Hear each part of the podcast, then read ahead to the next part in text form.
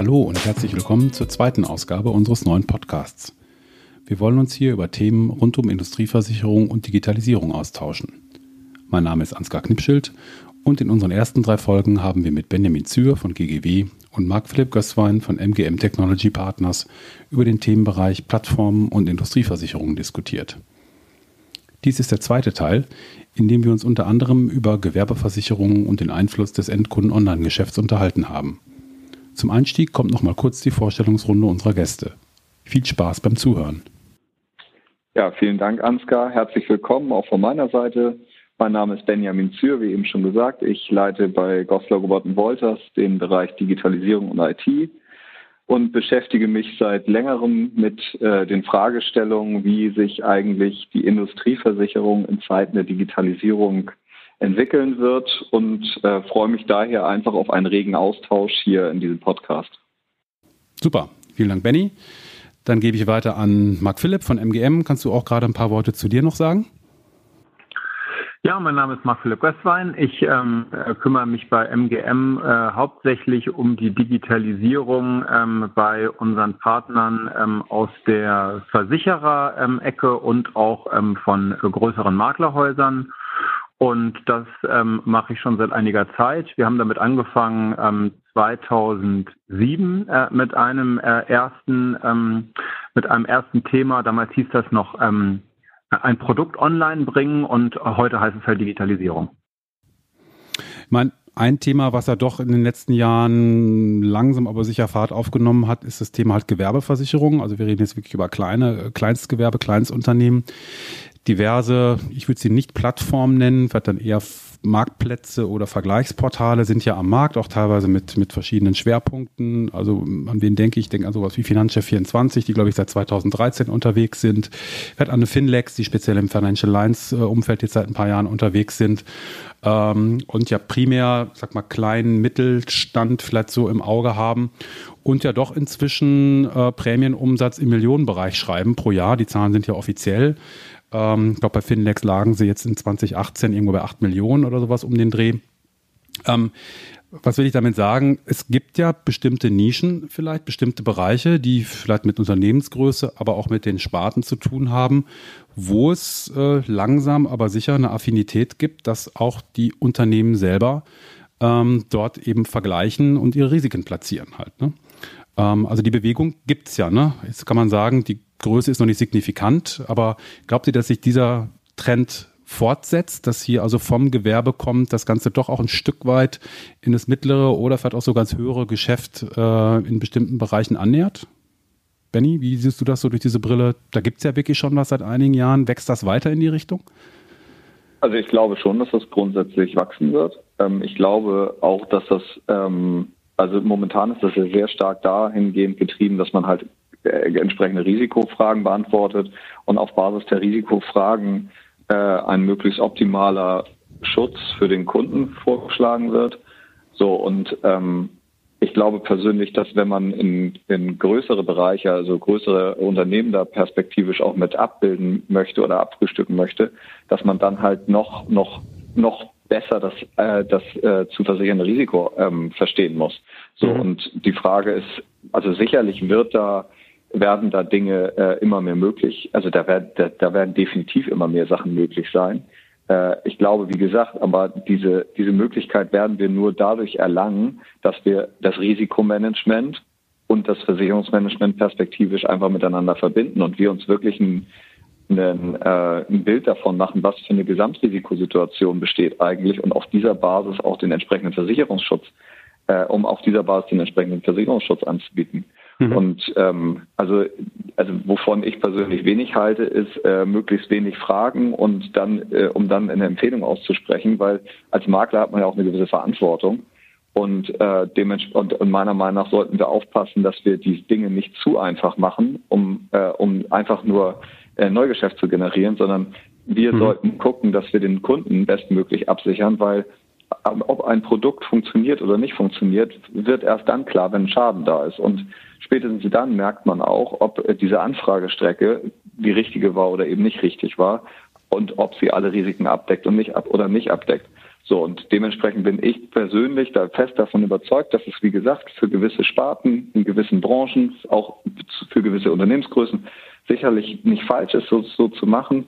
Und trotzdem glaube ich, dass, äh, um es dann nachher richtig zu machen äh, und, und nachher wirklich auch größere Unternehmen damit äh, bedienen zu können, muss man wirklich verstärkt das Thema Risikomanagement auch angehen.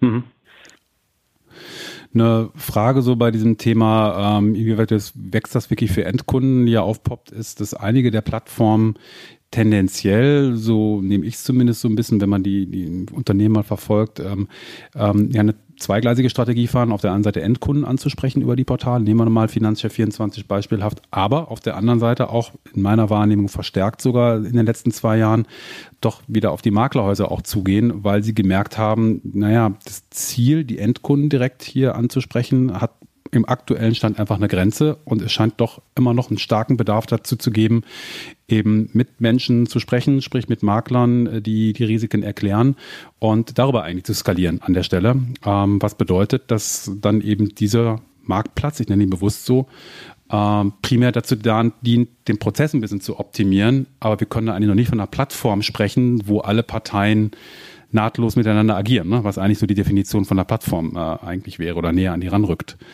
Ähm, vielleicht auch da nochmal an, an dich die Frage, Benny, wie, wie siehst du das? Ähm, Makler, die solche Marktplätze benutzen, ähm, ist, ist das ein Vehikel, das Makler gut nutzen können? Ähm, die Dinger sehen ja alle relativ einfach aus und einfach zu bedienen. Ist das für Makler, sind das spannende Marktplätze?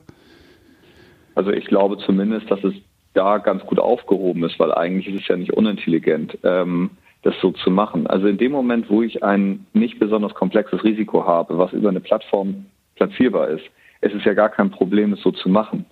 Äh, äh, und, und auch so eine Plattform zu nutzen. Auch für den Makler ist es ja nett. Entscheidend ist, dass man ja in dem Fall den Makler quasi zum Kunden macht. Mhm. Eigentlich soll ja der Kunde diesen Prozess bedienen, aber in dem Fall bedient ihn quasi der Makler für den Kunden und somit einfach ein Experte, der gegebenenfalls einfach beurteilen kann, äh, äh, und, und notfalls dann nochmal einsteuern kann, sagen, nee, also ähm, das ist zwar ein gutes Produkt, aber vielleicht passt es für meinen Kunden nicht hundertprozentig. Mhm. Ähm, und und das halte ich für einen total legitimen Ansatz, der sicherlich auch äh, in vielen Fällen total gut funktioniert. Die Frage ist immer nur, was passiert in dem Moment, wo es halt eben kein standardisiertes Risiko ist. Also wo, wo, wo genau hat dieser Prozess seine Grenzen?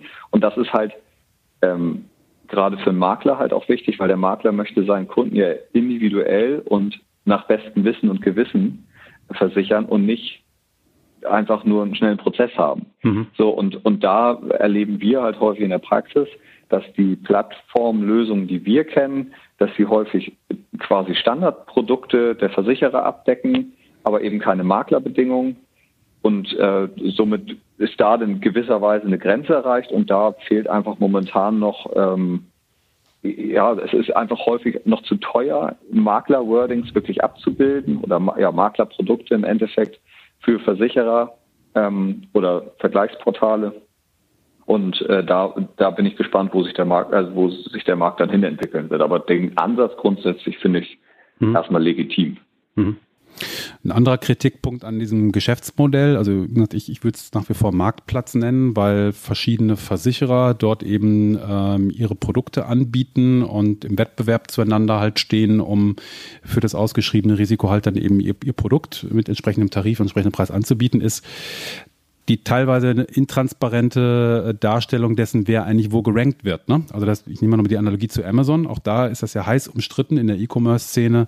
Wenn ich den Suchbegriff eingebe zu meinem Produkt, wo lande ich denn da? Also als Marktplatzteilnehmer. Ne? Also das gleiche Produkt wird eben von Hunderten von Händlern womöglich angeboten, wird aber nach bestimmten Kriterien äh, von Amazon gerankt und ähm, bei den Marktplätzen, die heute äh, auch im Gewerbebereich eben äh, verschiedene Anbieter dann, dann äh, anzeigen, die die Versicherungsprämien dann eben da entsprechend darstellen, ist auch immer die Frage, wie wird das gemacht? Klar, ich kann nach Prämie ranken, das wird aber häufig ja gerade als nicht gerade sehr zielführend äh, gesehen, aber die anderen Kriterien nach Qualitätskriterien, nach bestimmten Deckungskriterien, die sind sowohl für den Kunden nicht richtig nachvollziehbar und wandeln sich auch ständig, ne? sodass also die Leute, die auf dem Marktplatz sind, häufig fragen, hm, äh, wie habe ich denn da Einfluss eigentlich drauf? Ne? Also da, wie siehst du das, diese, diese diese Schwierigkeit, wenn ich an so einem Marktplatz teilnehme als Player, dass ich eben nicht genau weiß, wie ich dann da positioniert werde. Darauf habe ich eben ja nur indirekt Einfluss und dann bin den Spielregeln des Marktplatzbetreibers halt ausgeliefert. Ne?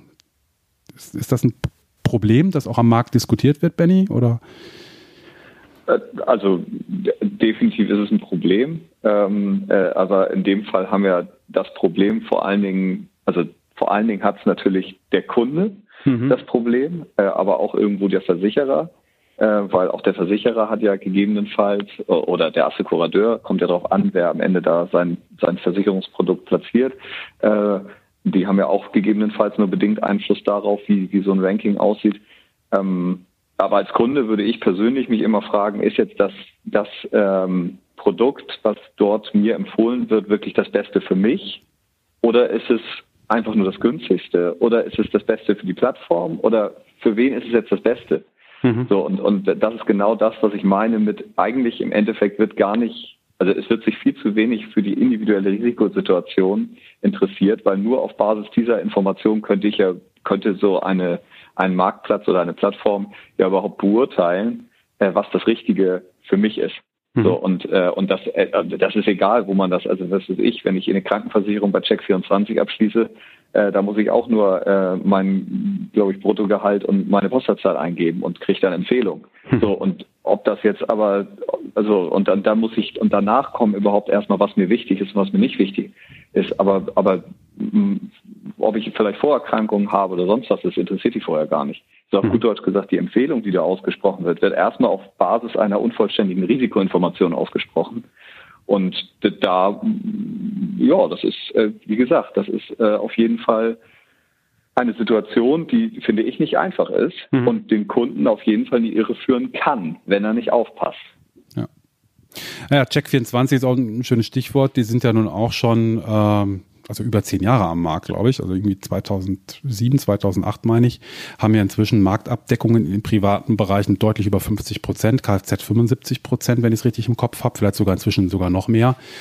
Und da sagt ja die Industrie inzwischen, ähm, hm, Schade, dass wir nicht äh, äh, ja, von Versichererseite her, auch von, von Maklerseite, von Beratungsseite her das Thema selbst ein bisschen angenommen haben. Jetzt ist halt hier einfach ein neuer Player am Markt, den man auch am Anfang wahrscheinlich belächelt hat und der jetzt schon die Spielregeln bestimmt. Sei es Cottage-Spielregeln, sei es wer wird wo gerankt, gibt zum Teil sogar Gerichtsurteile ja auch äh, gerade in letzter Zeit wieder darum, wer kommt wo wie hin. Ähm, zeigt, glaube ich, ganz gut, wie so, wie so eine Dynamik sein kann ne, in bestimmten Märkten. Klar, Privatkundenbereich, anderes Thema als Gewerbe, haben wir eben auch gelernt, aber ähm, das hätte wahrscheinlich vor zehn Jahren auch keiner gedacht, ne, dass, dass eine so starke Marktdurchdringung ähm, da reinkommt, in bestimmten Bereichen. Das ist auch wirklich nur in Kfz so deutlich. Ich glaube, in anderen Bereichen Kranken, was du gerade mal, ist es ja deutlich geringer. Ne.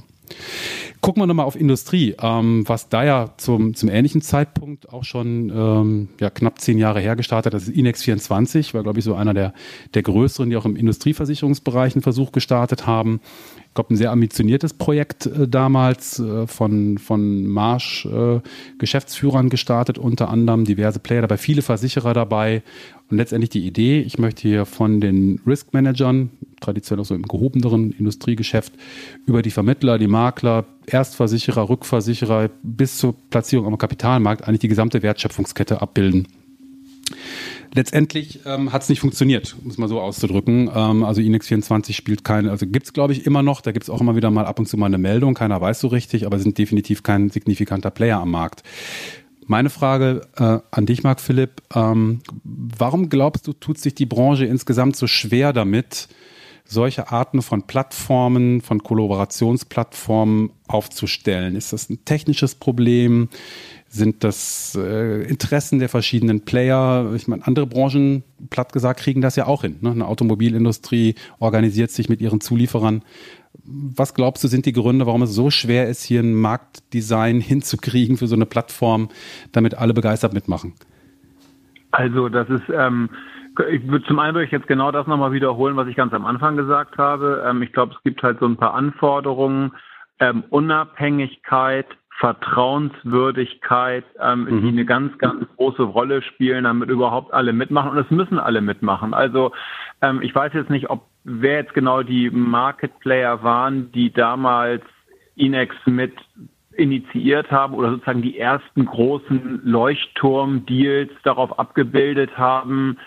Ähm, um zu zeigen, dass es läuft. Ähm, es war auf jeden Fall, hatte nicht das Gefühl, dass es, es gab nicht das Gefühl im Markt, glaube ich, dass das unabhängig ist, sondern zumindest in den Gesprächen, die ich geführt habe, tauchen immer wieder so zwei, drei Namen auf und ein, zwei große Kunden, ähm, die dahinter stehen und das pushen, was ja auch gut ist. Ne? Es mhm. muss ja immer eine Initiative geben, damit überhaupt was vorwärts geht. Aber damit hatte man immer das Gefühl, man ist, man, man, man ist bei einem Auswärtsspiel eingeladen, wenn man irgendwie bei Inex mitmacht. Und ähm, das ist halt die große, das ist halt die große, äh, die, die große Kunst irgendwo. Ähm, diese, wenn man etwas im Markt etablieren möchte äh, und es kann, auch jeden zum Teilhaber eines größeren Ganzen zu machen und vielleicht auch denjenigen, der die Plattform stellt, ähm, äh, auch dem eine bewusste, begrenzte Rolle zuzugestehen, die jetzt gar nicht unbedingt so aktiv ins Marktgeschehen eingreift, damit das auch von allen akzeptiert wird. Mhm. Das ist, glaube ich, so, so ein bisschen schwierig. Dann, das ist, glaube ich, so vom Umfeld eine Sache. Ansonsten kann ich mir da nicht so viel, ähm, kann, will ich mir da ehrlich gesagt nicht so ein Urteil ähm, äh, äh, erlauben, äh, groß. Ich glaube, wenn man so eine Plattform äh, plant, dann ist es wichtig, ähm, dass man offen bleibt dafür, wie sich die Zusammenarbeit dann auch auf so einer digitalen Spielwiese entwickelt, weil das eben keiner vorhersehen kann. Mhm. Und in diesem Sinne muss man halt auch, glaube ich, ähm, die ähm, diese dem dem ganzen also so viel Zeit geben, äh, dass man nicht die Erwartung hat, wenn man einmal so ein Ding hinstellt, so ein, so ein Ding ins Bummens Plattform, Portal, Mega, ähm, sondern dass es halt irgendwo anfängt und sich dann technisch weiterentwickelt und mhm. das auch akzeptiert von allen Seiten. Ne? Also ich meine, es gibt jetzt ja so viele Unternehmen, die Agilität einführen. Insofern glaube ich, hat da sicherlich ähm, Inex das Pech gehabt, dass sie noch nicht diese die Agilität-Welle so mitgenommen haben. Vielleicht wären dann alle Beteiligten etwas anders mit dem Thema umgegangen. Aber mhm. mehr will ich dazu gar nicht sagen. Ja, alles klar. Im dritten Teil, den wir als eigenständige Podcast-Folge herausgeben, sprechen wir über die Zukunft der digitalen Industrieversicherung. Ich hoffe, dass wir uns dort wiederhören. Bis dann.